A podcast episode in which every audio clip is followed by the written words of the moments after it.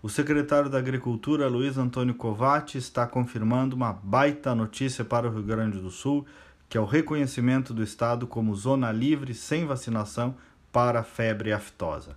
É uma conquista histórica para o setor da pecuária, uma luta que passou por muitos governos e que agora se materializa também com o indispensável papel da ministra da Agricultura, Tereza Cristina.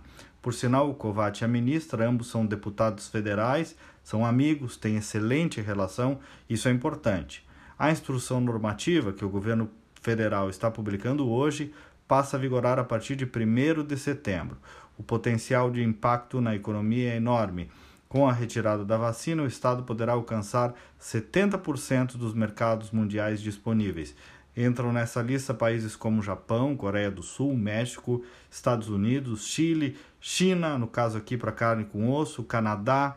No setor de suínos, a expectativa é de que haja um grande incremento nas exportações. Então, agora 2020 será o último ano da vacinação. Com esse reconhecimento do Ministério, na prática, a Secretaria da Agricultura comunica a mudança para a Organização Mundial de Saúde Animal, que concede então a certificação da evolução do status sanitário, abrindo então as portas para mercados até então não acessados pelos criadores gaúchos. Essa mudança também está beneficiando os estados do Acre, Paraná, Rondônia e regiões do Amazonas e do Mato Grosso. Olha, gente, tanta coisa parada, tanto perrengue nesses meses todos, e eis que vem da agricultura mais uma vez uma notícia concreta de solidez na perspectiva econômica. Então, parabéns ao secretário Covatti, ao governador, à ministra Tereza Cristina, ao presidente da República e a todos que nos últimos anos se envolveram nesta caminhada.